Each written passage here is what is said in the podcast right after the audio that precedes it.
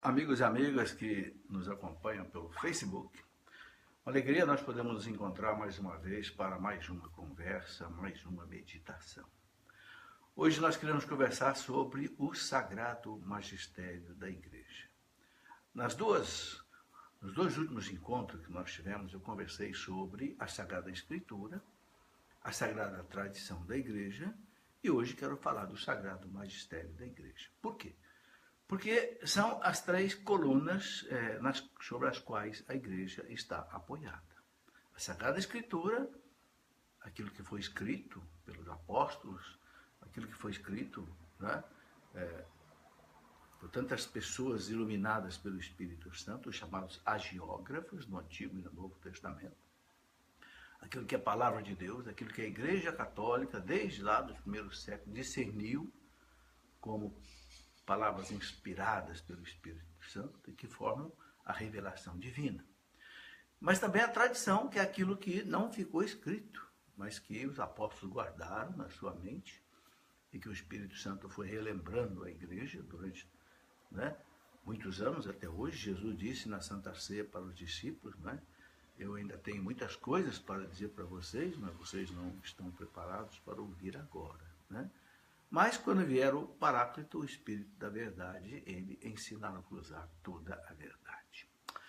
Muito bem, meus irmãos, é sobre isso que nós queremos conversar hoje. Né? Vamos começar rezando, pedindo a Deus a sua graça, a sua bênção, para mim aqui que estou fazendo esse programa, você que está aí acompanhando, para que tudo seja segundo a santa vontade de Deus, para a nossa salvação, para a edificação da igreja, para a salvação das almas, ok? Em nome do Pai, e do Filho e do Espírito Santo. Amém. Vinde, Espírito Santo, enchei os corações dos vossos fiéis e acendei neles o fogo do vosso amor. Enviai, Senhor, o teu Santo Espírito, e tudo será criado. Renovareis a face da terra por Jesus Cristo, nosso Senhor. Amém. Ó Deus bendito, que instruístes os corações dos vossos fiéis, com a luz do Espírito Santo, fazer que nós apreciemos retamente todas as coisas, segundo o mesmo Espírito, e gozemos sempre da sua consolação. Por Cristo nosso Senhor. Amém. Ave Maria, cheia de graça, o Senhor é convosco. Bendita sois vós entre as mulheres, bendito é o fruto do vosso ventre, Jesus. Santa Maria, Mãe de Deus, rogai por nós, pecadores, agora e na hora de nossa morte. Amém. Em nome do Pai, e do Filho, e do Espírito Santo. Amém. Muito bem, meus irmãos, como eu disse, queremos conversar hoje um pouco sobre o sagrado magistério da igreja. Convido a você a compartilhar com outras pessoas, porque esse assunto é muito importante. Né? É aquilo que o Cristo deixou na igreja para que aquilo que ele ensinou chegasse até nós.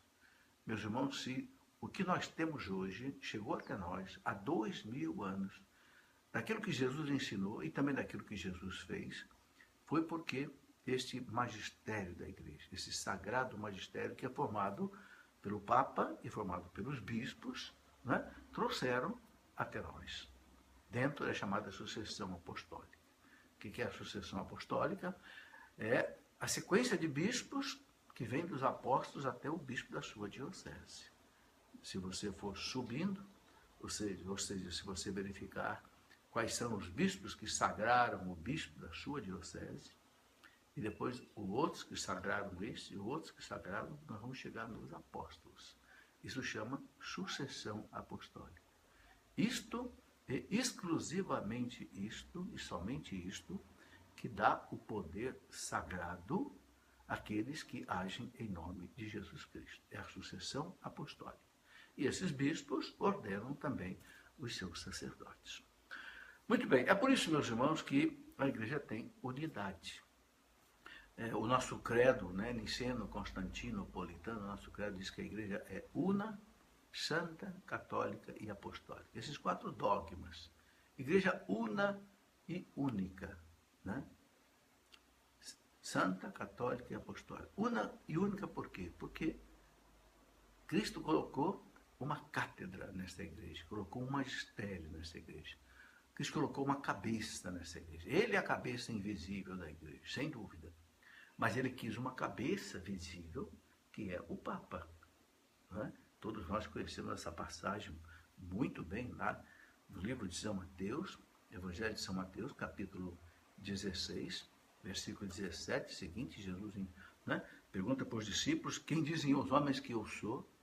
E eles começaram a dizer, bem, uns dizem que o Senhor é João Batista, que ressuscitou, outros que é Elias, que voltou, outros dizem que o Senhor é um grande profeta. E aí Jesus pergunta para eles, mas e para vocês, quem eu sou? Né? Ele pergunta isso para nós também, né? Então Pedro, São Pedro, iluminado pelo céu, disse, né? Tu és o Cristo, o Messias, o Filho de Deus vivo. Pedro acertou no alvo. Jesus ficou emocionado. Jesus disse, Pedro, Simão, Simão, não foi a carne nem o sangue que te revelaram isso, mas o meu Pai que está no céu. Jesus percebeu que foi um, um sinal do céu, que escolheu Pedro para identificar quem era Jesus. Aí então Jesus dá o primado da igreja a Pedro. Não é? Ele diz: Tu és Pedro, e sobre esta pedra edificarei a minha igreja. Veja, edificarei a minha igreja, não tem outra igreja. Ah, ele não disse as, ele disse a. Minha, minha quer dizer é dele. Esse minha, note bem, é um, um pronome pessoal, possessivo, né? Meu, minha, teu, tua, nosso, vosso, deles. Sobre ti, Pedro, edificarei a minha igreja. E aí faz aquela série de promessas para Pedro, né? As portas do inferno nunca prevalecerão contra ela. Que maravilha, meus irmãos, já são dois mil anos de luta, de perseguição, de martírios. Começaram os martírios lá no tempo do judeu, no primeiro século. Mataram Tiago, mataram Estevão, perseguiram Paulo. Né? Depois o martírio tremendo lá do Império Romano, 250 anos de perseguição dos romanos. Mataram Pedro, mataram Paulo, mataram muita gente. Né? E a igreja venceu tudo isso. Depois, né, vieram as heresias querendo estraçalhar a igreja por dentro. O demônio parece que percebeu que ele não conseguia destruir a igreja de fora para dentro, então ele começou a atacar a igreja de dentro para fora. Surgiram os grandes hereges dentro da igreja, bispos, patriarcas de Constantinopla, que inventavam heresias e que obrigaram a igreja a convocar vários concílios ecumênicos para vencer as heresias. Mas a igreja venceu tudo. E foi. E a igreja venceu a terrível Revolução Francesa, que matou 17 mil sacerdotes e mais de 30 mil religiosos. A igreja venceu a terrível Revolução Mexicana, na terrível lá já no século XX, 1929. Terrível Revolução Mexicana, né, que matou milhares de padres de cristãos. O nazismo, que matou 2 mil sacerdotes. O comunismo, que matou muitíssimos sacerdotes e bispos e muitas prisões. E a igreja venceu tudo, meus irmãos, tudo. Né? Mostra que essa igreja é realmente fundada em Pedro e os apóstolos. Que Jesus disse para Pedro, né? as portas do inferno nunca prevaleceram contra ela. E aí disse aquela outra coisa maravilhosa, eu te darei as chaves do reino do céu. Veja, nota bem, portanto, essas palavras, chaves do reino do céu. Jesus veio à terra, meus irmãos, para implantar o reino de Deus. Ele disse, né, quando começou a pregação dele, depois do batismo no Rio Jordão, né, crede no Evangelho, convertei-vos, porque o reino de Deus está próximo. Ou seja, eu vim trazer o reino de Deus. E esse reino ele entrega exatamente na mão de quem? Na mão da igreja, na mão de Pedro e dos apóstolos. Né? Eu te darei as chaves do reino do céu. Meus irmãos, você sabe o que significa chave, né? Quando você dá a chave da sua casa para alguém, você está dizendo, faça o que você quiser lá. Pode ir lá. Eu confio em você. Né? Você vai ser o chefe daquela casa. Né? Eu tirei os, a chave do, do reino do céu. É por isso que o Concílio Vaticano II, lá na Lumen Gentium, número 5, diz que a igreja é o germe do reino de Deus, é a semente do reino de Deus. E quem tem essa chave a chave quer dizer o quê, meus irmãos? A chave ela serve para abrir e fechar. Ou seja, autorizar ou não autorizar alguma coisa. É o poder sagrado que Jesus deu para a hierarquia, o Papa e os bispos em comunhão com ele. Né? Então Jesus diz a Pedro, eu te dou a chave do reino do céu. Tudo, veja bem, tudo que você ligar na terra, eu ligo no céu.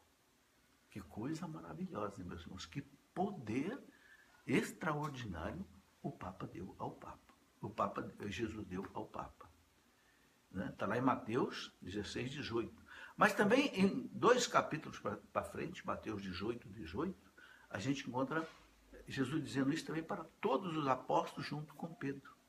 Se quiser, confira na sua Bíblia, Mateus 18, 18. Né? Tudo que vocês ligarem na terra, eu ligo no céu. Ok? É por isso que a igreja ensina que o Papa tem a infalibilidade.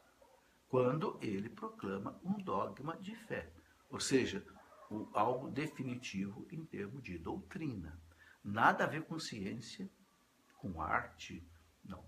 Re, religião, doutrina, fé e moral. Ou seja, aquilo que é essencial para nossa salvação. Ok? Não pode errar. Por quê? Porque é a promessa de Jesus. Ou a gente acredita nas promessas de Jesus, meus irmãos, ou a gente não é católico. Não pode haver meio católico. Jesus disse: tudo que você ligar na terra, eu ligo no céu. E a Pedro junto com os apóstolos, tudo que vocês ligarem na terra, eu ligo no céu. É isso que a igreja chama de, de carisma da infalibilidade. O catecismo da igreja católica, ele explica isso com bastante detalhe. Eu, eu gostaria até de mostrar a você como é que a igreja é, ensina isso para nós. É algo assim muito interessante. Né?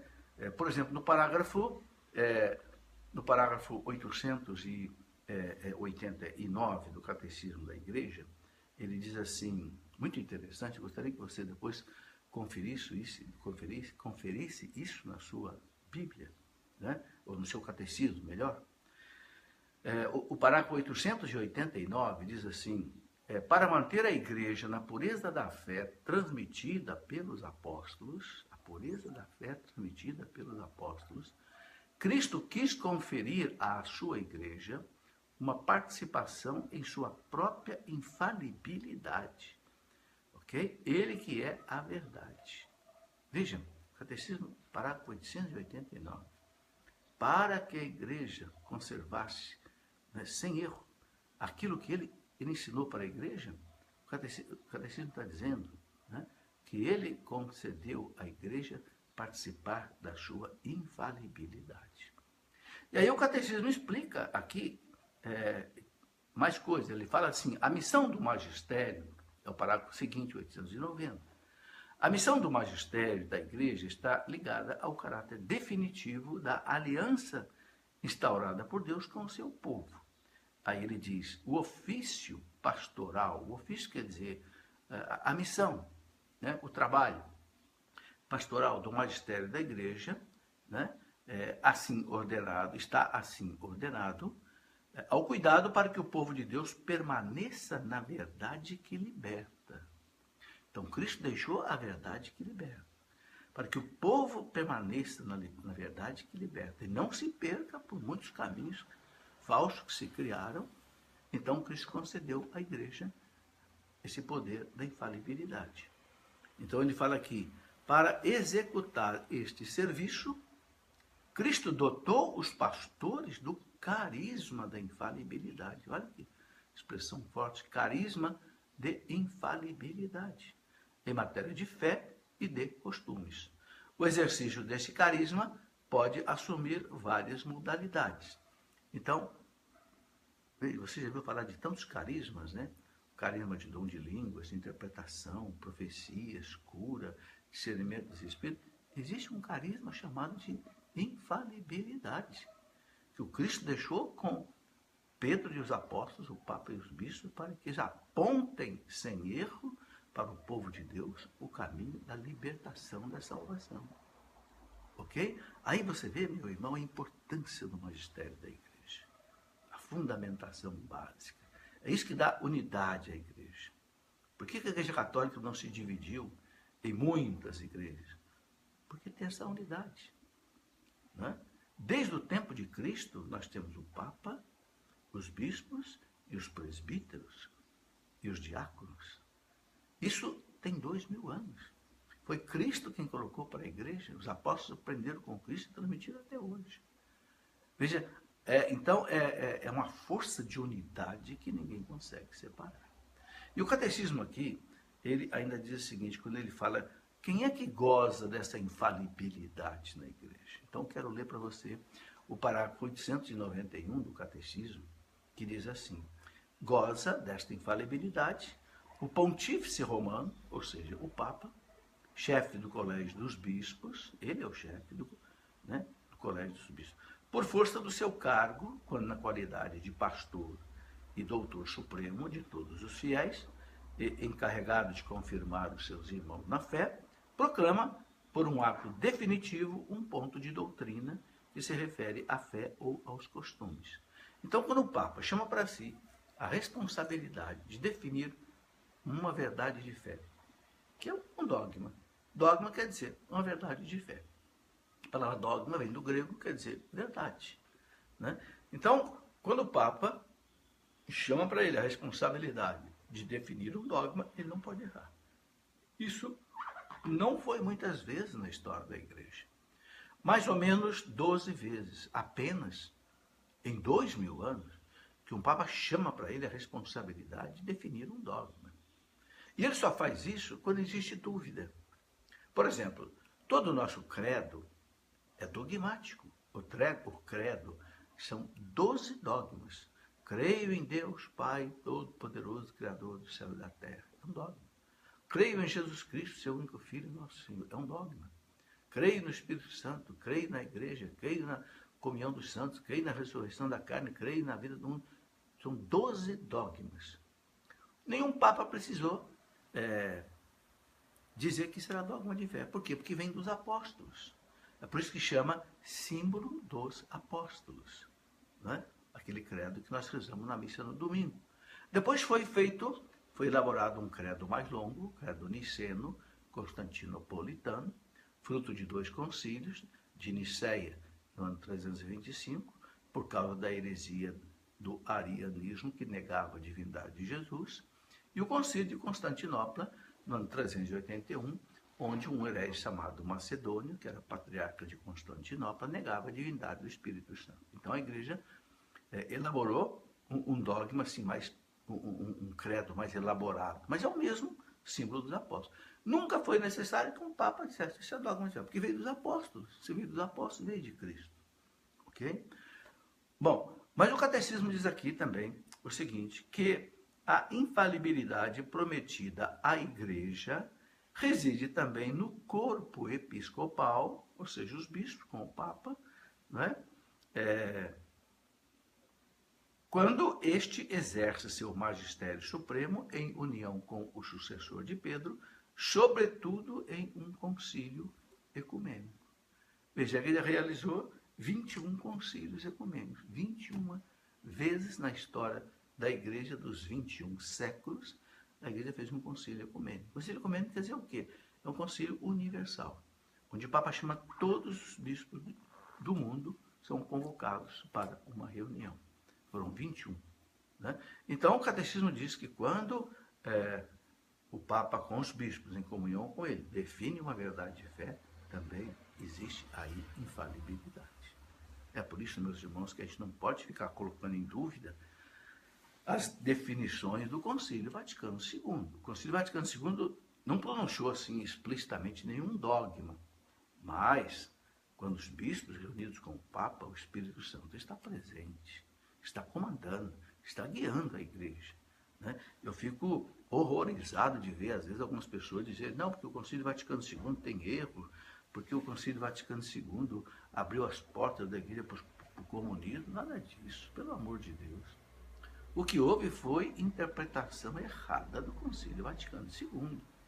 O Papa Bento XVI, ele disse uma vez, ele que participou do Concílio Vaticano II, como também o Papa João Paulo II participou do Concílio Vaticano II, Bento XVI disse uma vez que durante o Concílio Vaticano II houve como que dois concílios.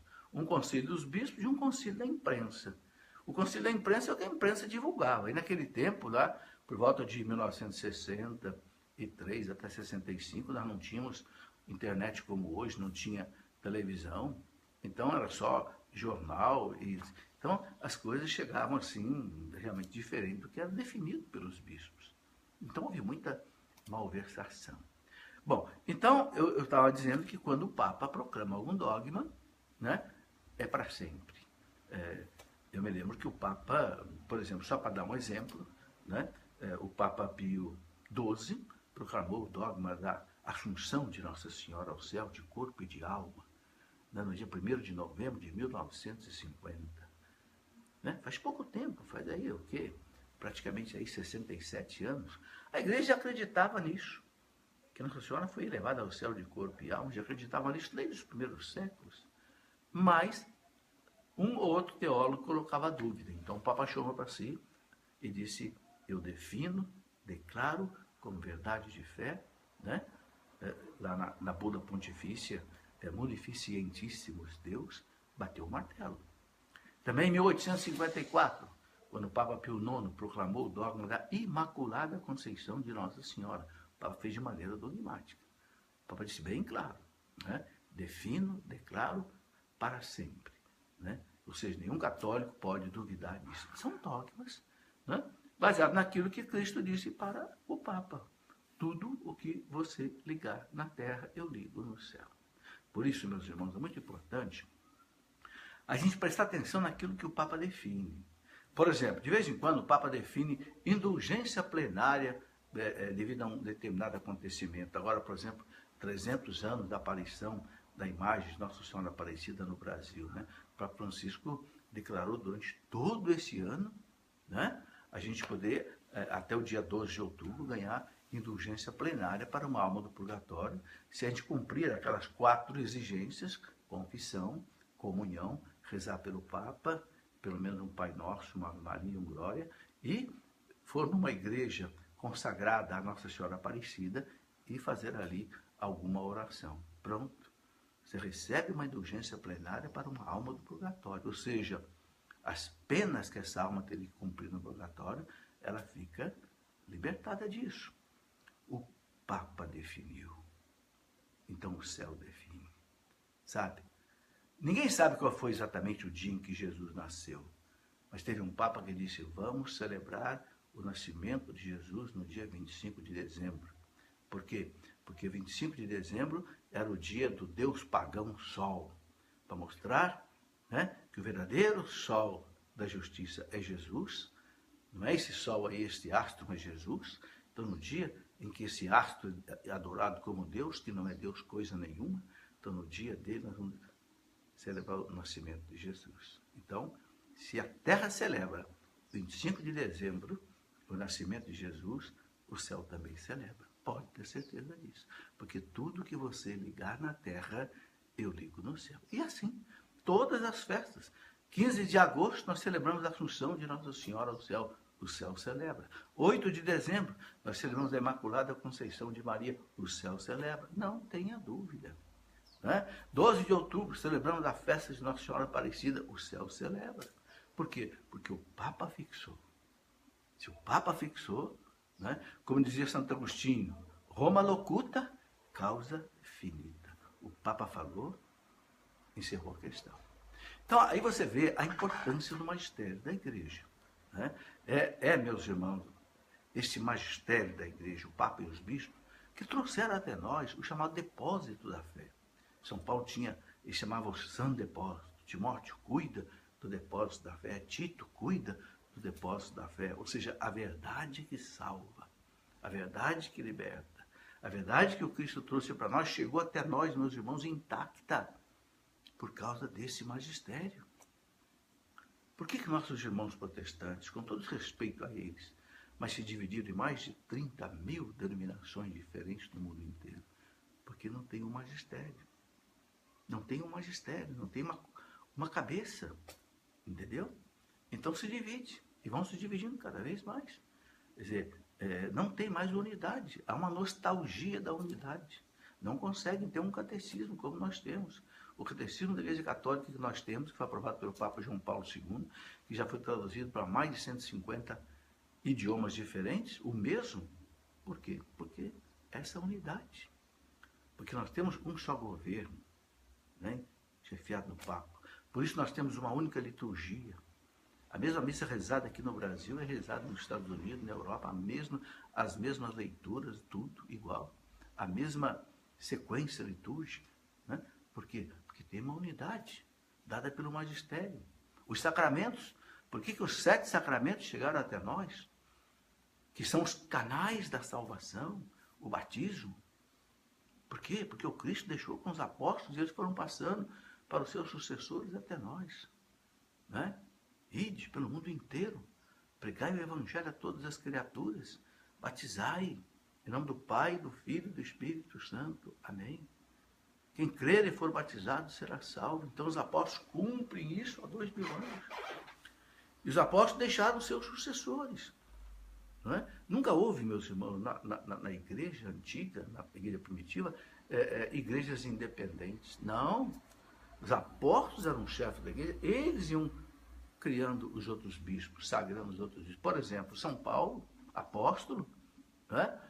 Depois que ele recebeu toda aquela revelação de Cristo no caminho de Damasco, ele passou três anos lá na Arábia, depois ele foi para Antioquia, lá com o seu primo Barnabé, ele foi a Roma para estar com Pedro. Ele disse, porque eu não queria correr em vão. Então, ele foi lá conversar com Pedro. Teve 15 dias lá com Pedro, com Tiago, com João.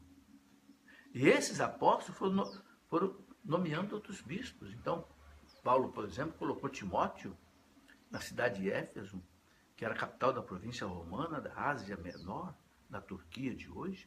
Éfeso era uma cidade extraordinária, onde o imperador Trajano tinha o seu templo como se fosse um deus. Tinha 300 mil habitantes. Eu já estive em Éfeso. Lá tem aquele, ainda hoje aquele enorme anfiteatro, anfiteatro romano que São Paulo pregava ali aos Efésios. Né? É, e depois ele sagrou Tito, bispo colocou Tito lá na ilha de Creta. Era uma ilha importante do Mediterrâneo, parava muita gente ali. E Pedro, lá em Antioquia, sagrou, por exemplo, o Santo Inácio de Antioquia.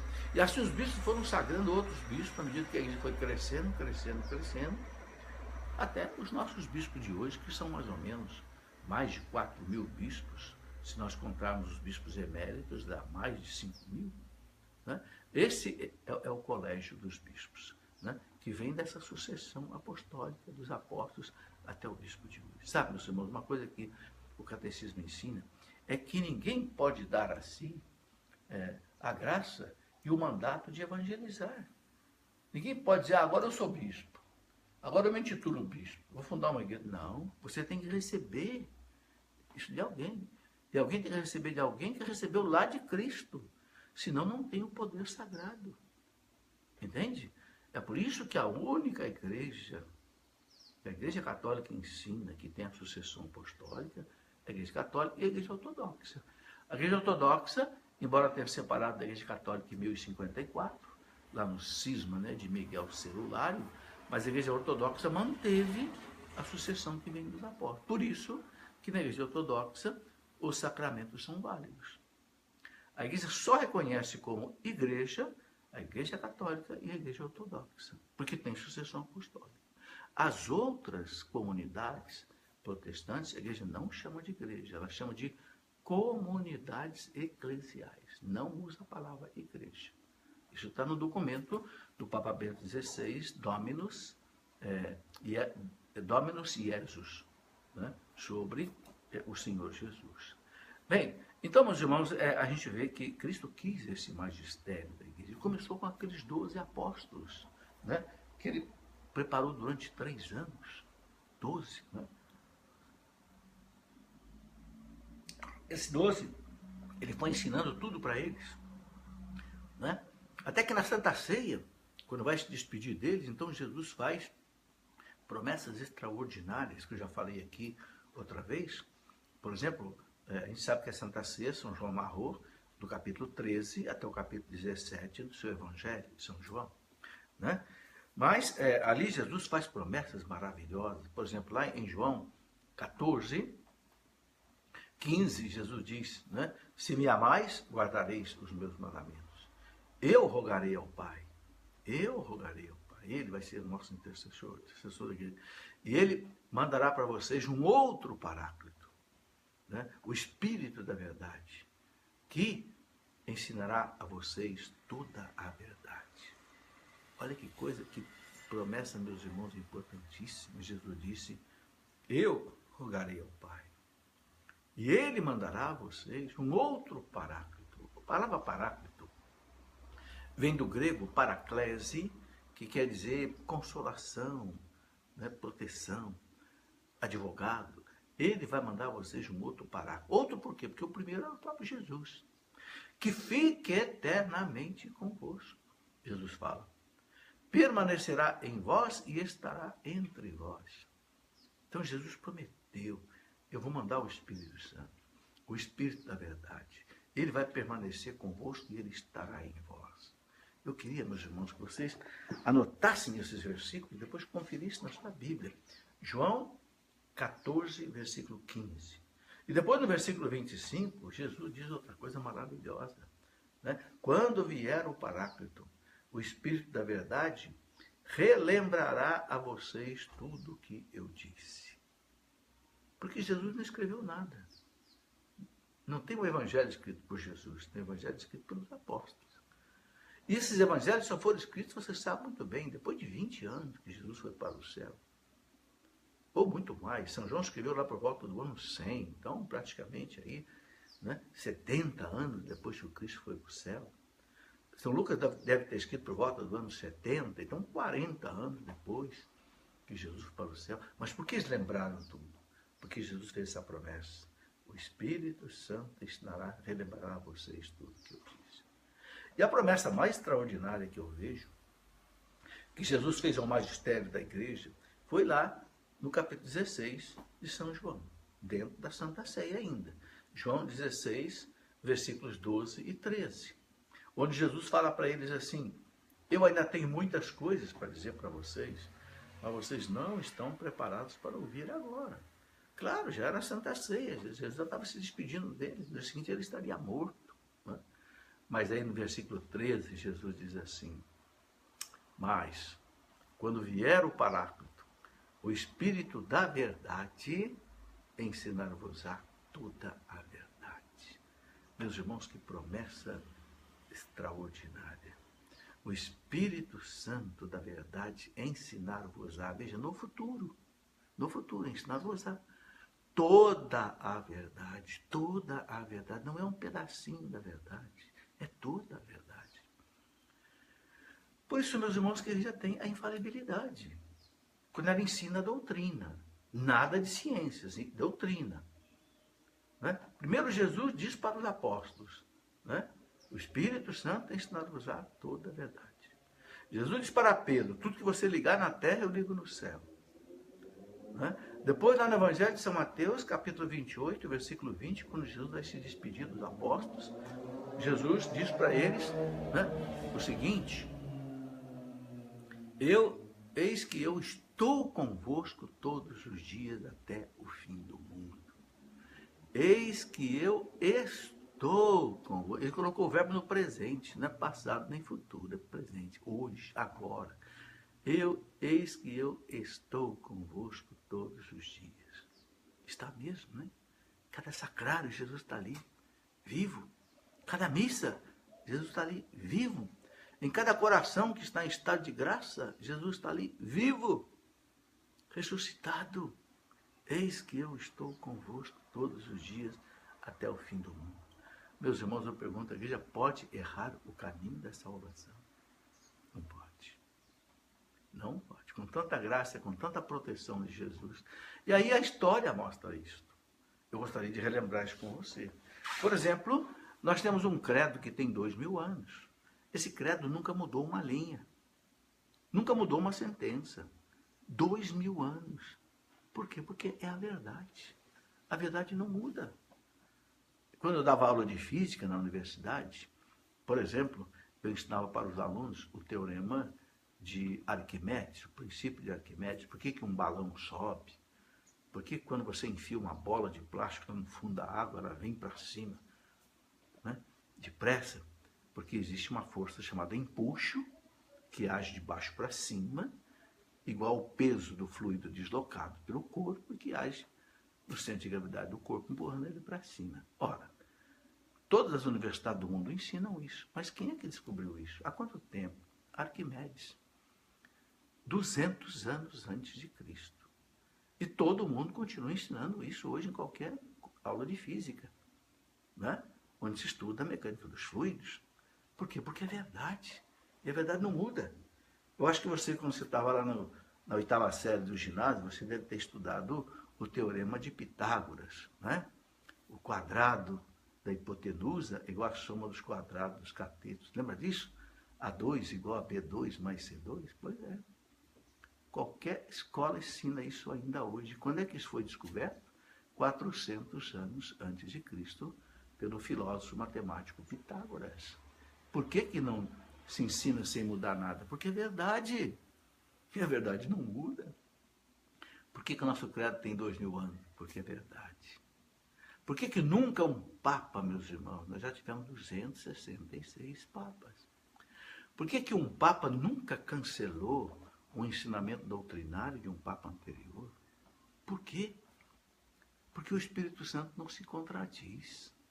O Espírito Santo guia os papas, ele não se contradiz. Eu disse aqui que a igreja já fez 21 concílios ecumênicos. É?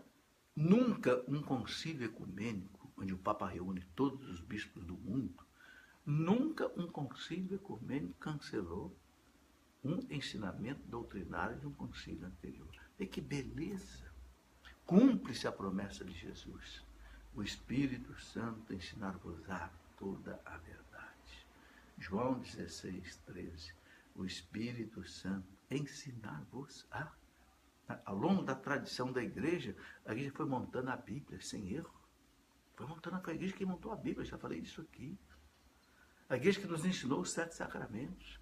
A igreja que nos ensina toda a liturgia. O Espírito Santo ensinar-vos-á todas as coisas. Os santos, os papas, os doutores. Que maravilha, meus irmãos. Tá aí. Então a gente vê Jesus dizendo, né, lá para os apóstolos, lá em Lucas 10, 16, você pode ver isso. Jesus dizendo para os apóstolos, né? É, quem vos ouve, a mim ouve. Olha aqui, que frase, quem vos ouve, lá no primeiro século. Não é que agora, não. Há dois mil anos. Quem vos ouve, a mim ouve. Quem vos rejeita, a mim rejeita. E quem me rejeita, rejeita aquele que me enviou. Meus irmãos, eu gostaria que vocês entendessem uma coisa. Uma coisa muito importante. Qual é o plano de Deus para salvar o mundo? Qual é o plano de Deus para salvar o mundo? O Pai mandou o Filho instituir a igreja e enviou a igreja. A igreja é o braço prolongado do Cristo na história dos homens. Quando a igreja te toca, meus irmãos, é o Cristo que te toca. Quando a igreja batiza, é o Cristo quem batiza. Quando a igreja perdoa os pecados pela confissão do seu sacerdote, é a igreja que perdoa. Quando o sacerdote consagra o pão e o vinho, é o Cristo, é o Espírito Santo que consagra. Né? Quando a igreja une você em matrimônio, é o Cristo que une. Quando a igreja ordena alguém padre, é o Cristo que ordena. Quando alguém é, é, dá, um sacerdote dá unção dos enfermos para alguém, é o Cristo quem dá. Então, o Pai mandou o Filho, o Filho enviou a igreja. Né? Jesus disse lá para os apóstolos, está lá em Lucas 12, 32. Anote aí essas passagens para você conferir. Não quero que você acredite em mim.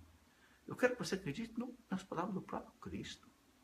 Lá em Lucas 12, 32, Jesus disse para os apóstolos: Não temas, pequeno rebanho. Aqueles doze. Porque foi do agrado do Pai dar-vos o reino.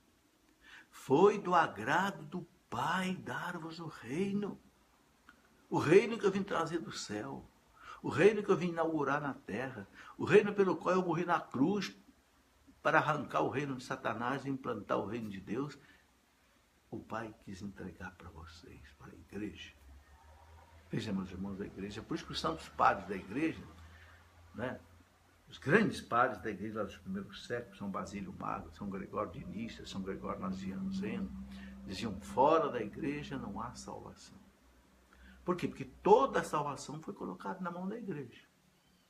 Ok? Pode se salvar de maneira extraordinária, da misericórdia infinita de Deus, diz o catecismo da igreja, aquela pessoa que, sem culpa, não conheceu a igreja, não conheceu é, o evangelho, não conheceu Jesus Cristo, sem culpa, né? então ele pode se salvar se ele tiver vida de acordo com a sua consciência, diz o catecismo. Mas esse é um caminho extraordinário de salvação.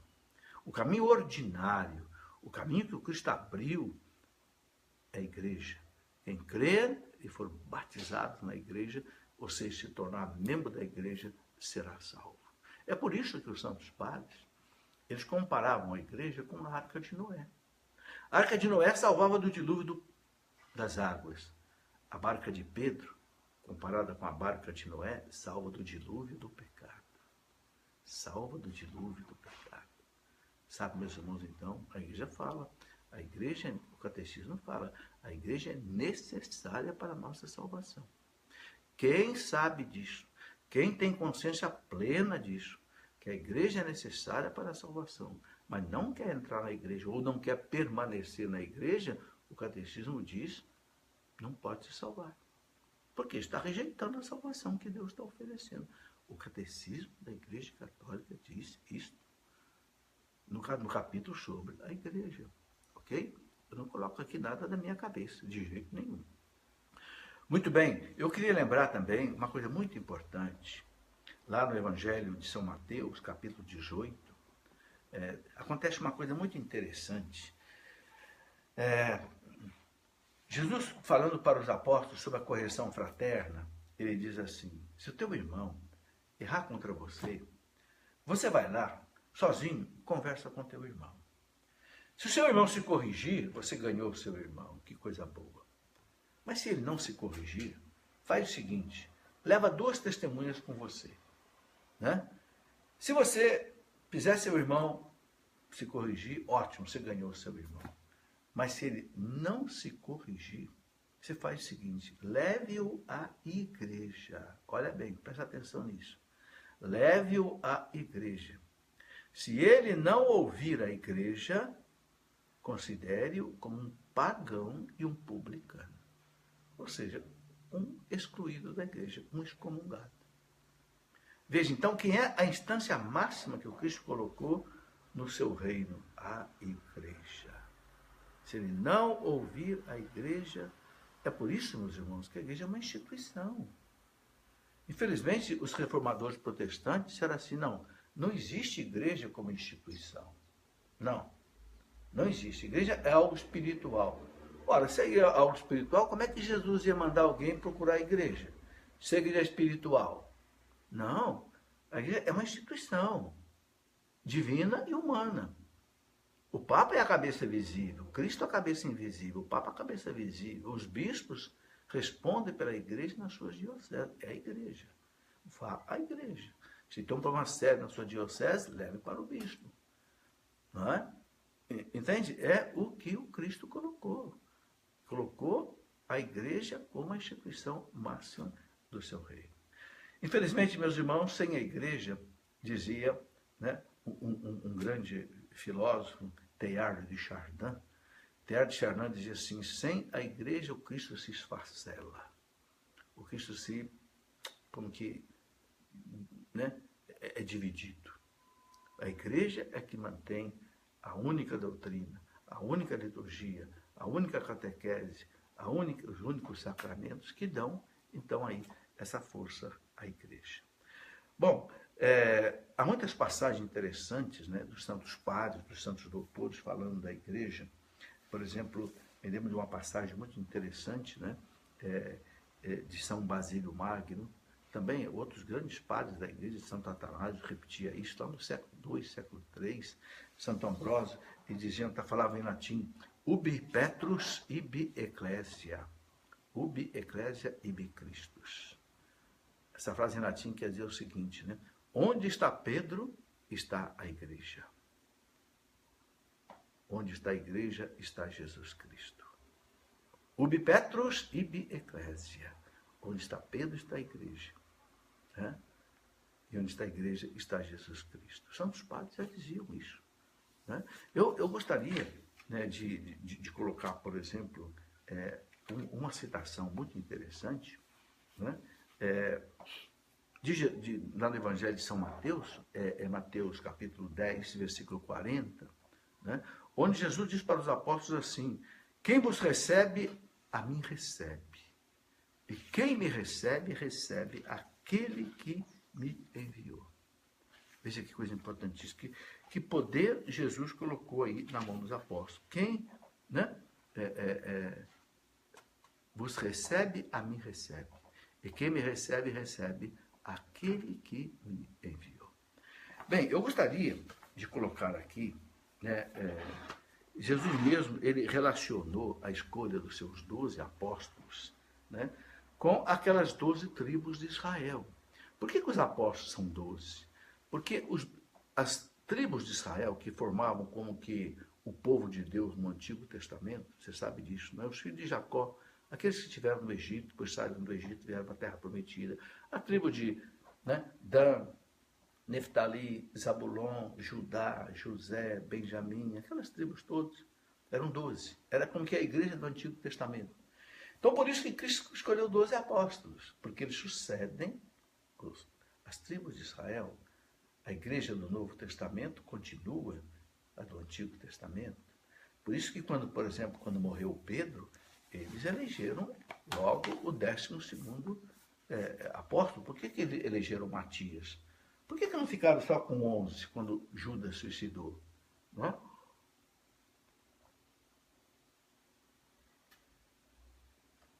não eles entenderam.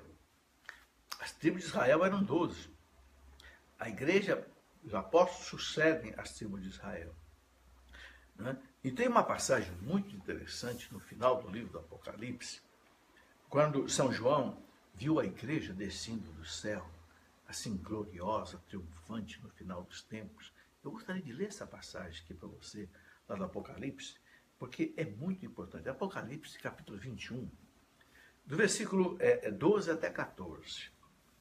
Checa na tua Bíblia depois, Apocalipse 21, de 12 até 14. Está escrito assim: Levou-me é, um anjo em espírito a um grande e alto monte, e mostrou-me a cidade de Santa Jerusalém, que descia do céu, junto de Deus, revestida da glória de Deus. É a igreja, a esposa de Cristo, a noiva do Cordeiro. Né? Assemelhava-se a uma pedra preciosa, tal como um jaspe cristalino. Jaspe é uma pedra preciosa. Né? tinha grande e alta muralha com 12 portas. Vai percebendo aí a simbologia que eu vou explicar. Tinha grande e alta muralha com 12 portas, guardadas por 12 anjos. Nas portas estavam gravados os nomes das doze tribos dos filhos de Israel.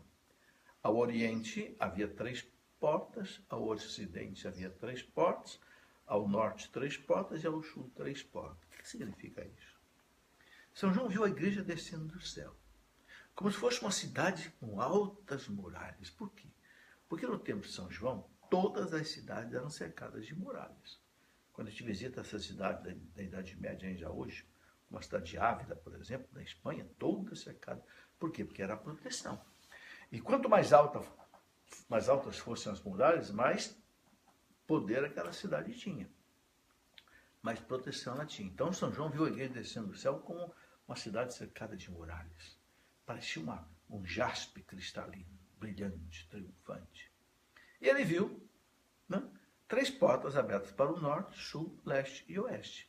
Porque, naquele tempo, eles pensavam que a Terra fosse quadrada. Né? Não conheciam, não sabiam que a Terra era redonda, como nós sabemos hoje. Então, essas doze portas abertas para cada lado, né?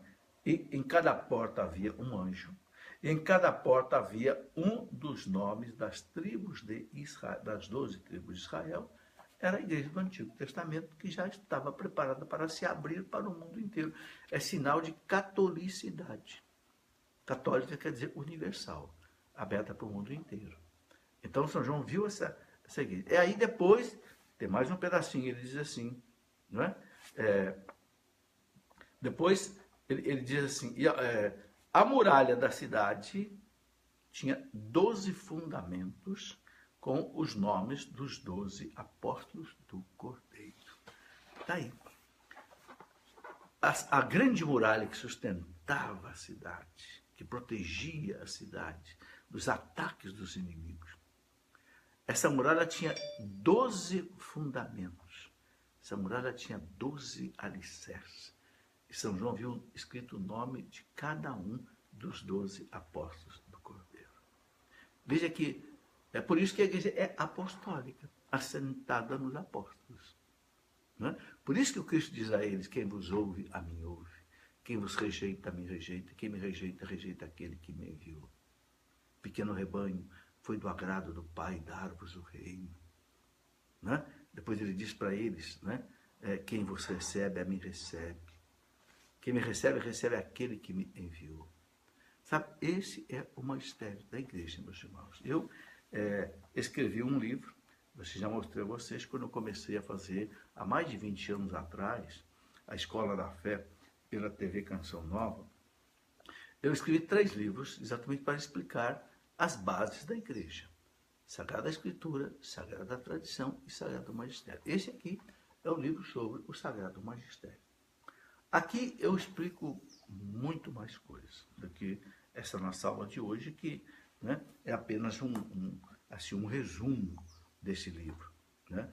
Jesus disse lá para os, os, os apóstolos, está lá nos Atos dos Apóstolos, capítulo 1, versículo 8, momentos antes de subir para o céu, né, é, os apóstolos perguntaram a Jesus, Senhor, é agora que o Senhor vai restabelecer o reino de Israel?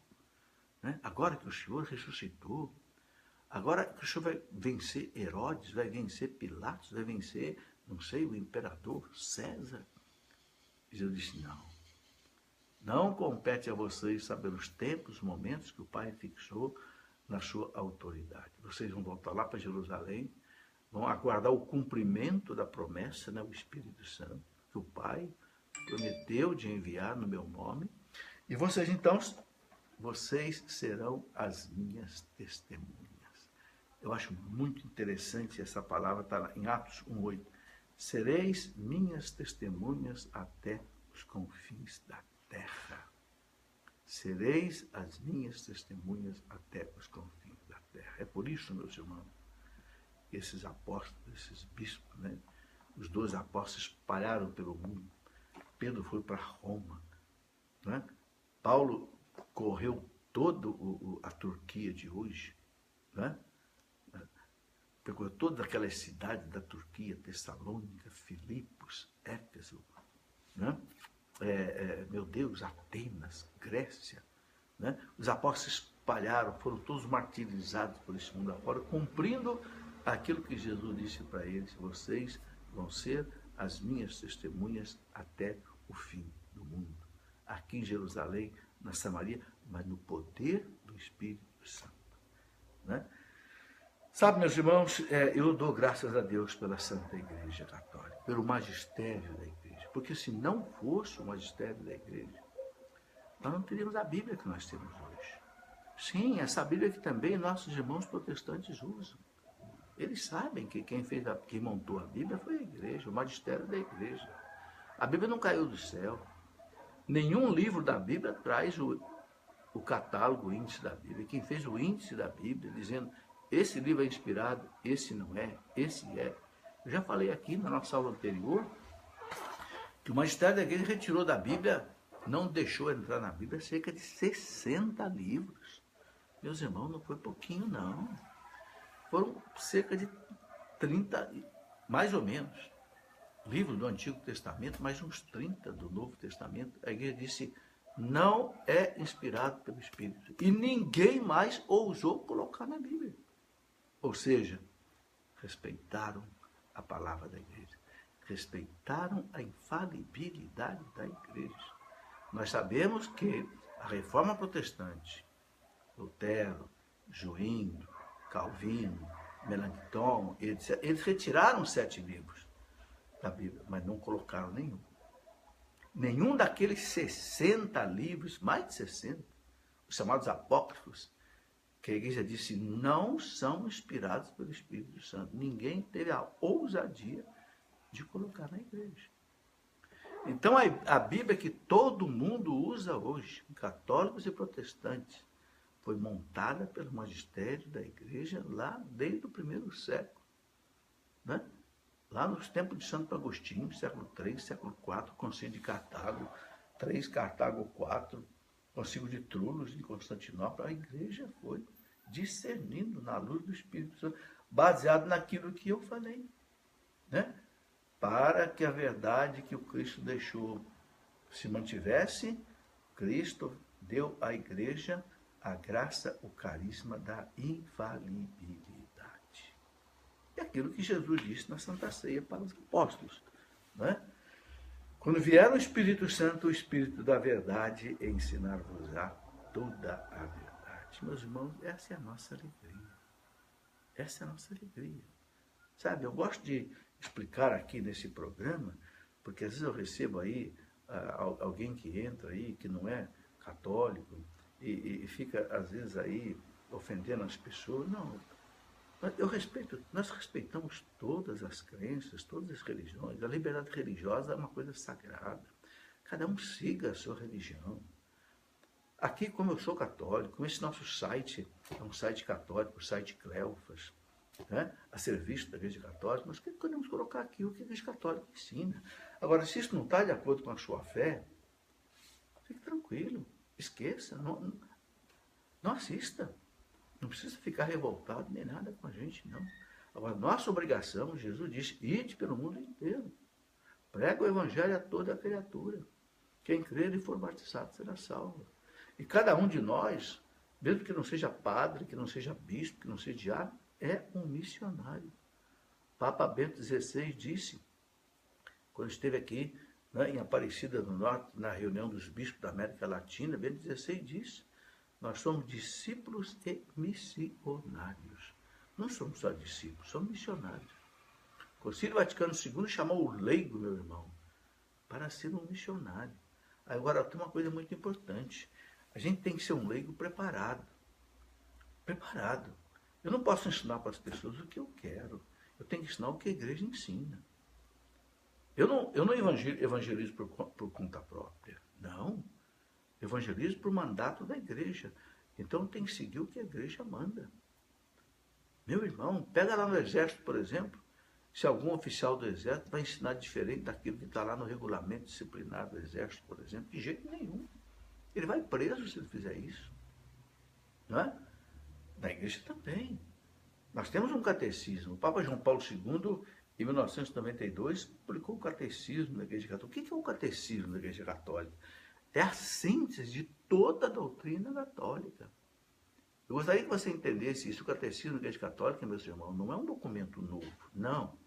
Ele é um compêndio de toda a doutrina que o magistério da igreja ensina.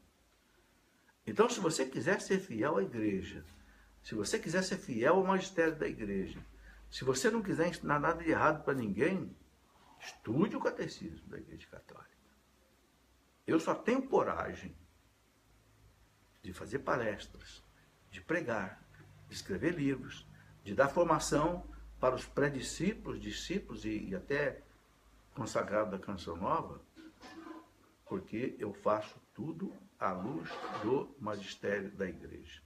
Não faço nada fora do catecismo da Igreja Católica, porque eu não quero ensinar o que eu quero, eu quero ensinar o que a Igreja manda ensinar.